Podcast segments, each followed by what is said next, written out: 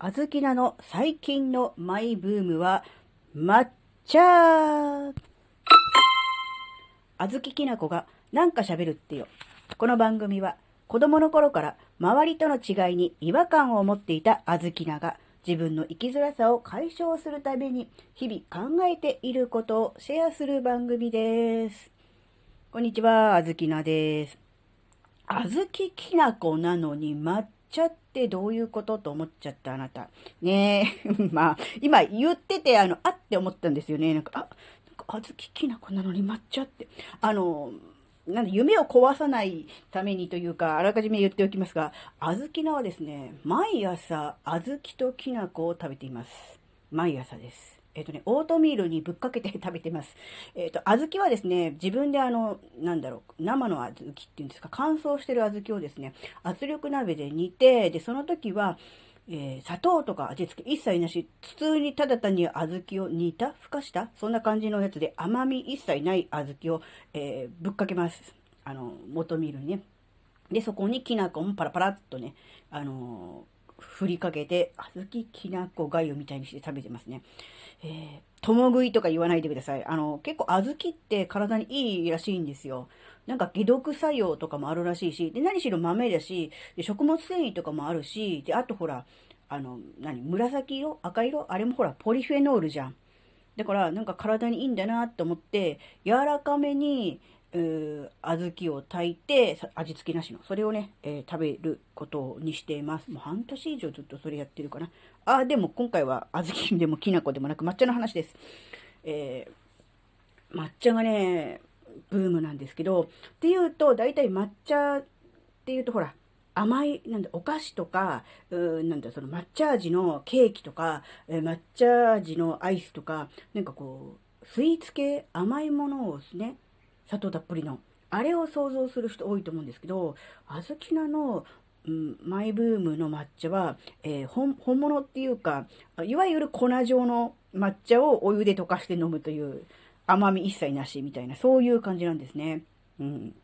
で、多分、本当の抹茶は、なんだっけ、茶筅でしたっけ？で、立てて、こう、泡立てるみたいにして、こう、飲むんでしょ？なんか3回お茶碗回すとかして。違かったっけか？うん。でも、そんなことはせずに、ただ単にポットのお湯をガーッと注いで、えー、粉ちょっと入れたやつを、こう、スプーンでカチャカチャってかき混ぜて、それをグッと飲むっていう、ただ単にそれ、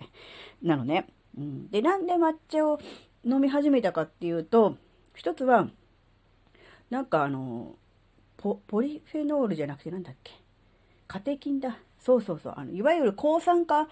物質が、えー、体にいいというのをね、ちょっと小耳に挟んで、で、まあ、緑茶でもいいんだけど、なかなか緑茶ってほら、急須で飲むのがめんどくさいでしょ。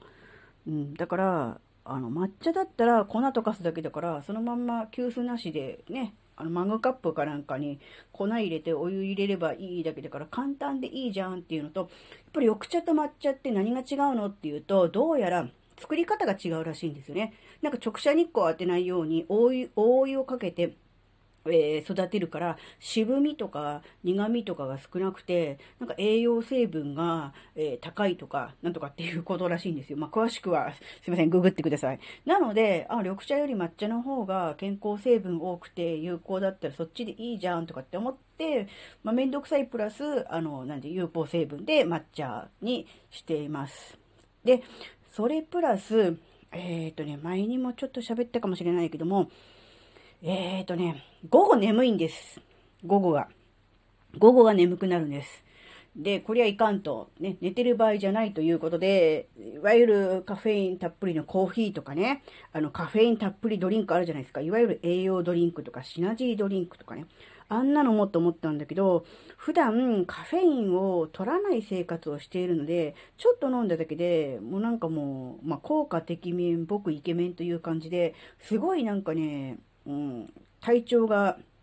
一気に悪くなり、うんとですね、あの、いわゆる栄養ドリンクあるじゃないですか、なんとかデーとかっていう。あれを一本飲んだら話し出したんですよね。そのぐらいカフェインに対する抵抗力っていうか、なんだが弱くなってて、うわ、これはそういうものはダメだと思って、なんか自然なものでカフェイン取るがいいなって思った時に、まあコーヒーとかでもよかったんだけど、まあ、抹茶がいいかなって思ったのでね、ちょっと抹茶で試してみてるっていう、そういう感じでした。なので、まだね、その、実際に効果があったかどうかっていうのは、まだわかんないです。始めたばっかりなので。なので、まあ、例のヤクルトの睡眠、えー、の質改善と同じように、えー、ある程度のね、期間が経ったら、えー、結果報告はしたいと思うんですが、で、そこで考えたのが、あの、まあ、ポリフェノールとか、まあ、今回ですとカテキンですけど、いわゆる抗酸化物質って、皆さんなんか定期的にとってますか？もちろんサプリメントとかでもいいと思うんですけど、本当一番いいのは食品から取るですよね。まあ、いろんな抗酸化物質があって、どれがいいとか、あれがいいとか言われてると思うんですけど、やっぱあの、好みとかもあるし、あと、取りやすいとかもあるじゃないですか。例えば、トマトのリコピンとかだと、トマトそのものよりもトマトジュースの方のが吸収いいとか、あるいはなケチャップの方がどうとかっていうのもちょっと聞いたことあるし、そうすると、なんだろうな、トマトジュースは苦手なんだよなっていう人はなかなかだし、あとね、ブルーベリーは凍らせた方がいいとかいうのもちょっと聞いたかな。うん、だから、でもあ、ブルーベリーってあんまり甘くないじゃないですか。まあ、小豆のはあの程度で全然、あの、ちょうどいいので大好きなんですけど、なのでちょっとブルーベリーはねっていう人もいるだろうし、えー、いろんなね、抗酸化物質があるので、えー、どれか一つっていうよりかは、複数をね、掛け合わせて、えー、飲んだり食べたりするのがいいのかなってちょっと思ってるんで、で、まあ、ブルーベリーね、は大好きだから、まあ、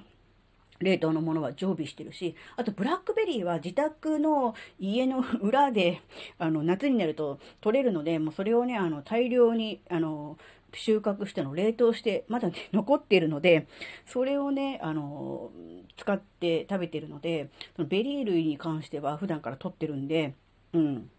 なので、それプラス、うん、なんだ、抹茶？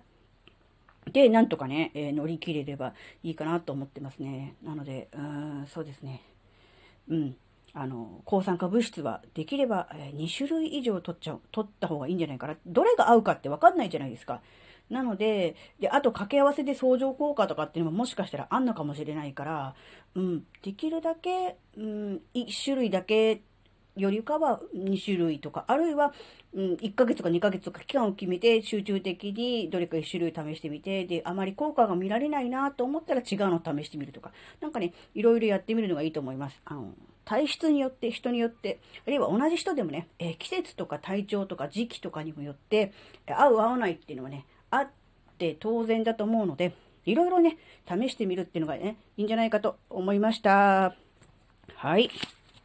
今回の話があなたの生きづらさ解消のヒントになればとっても嬉しいです。ここまでお聴きくださりありがとうございました。それではまた次回お会いしましょう。バイバーイ。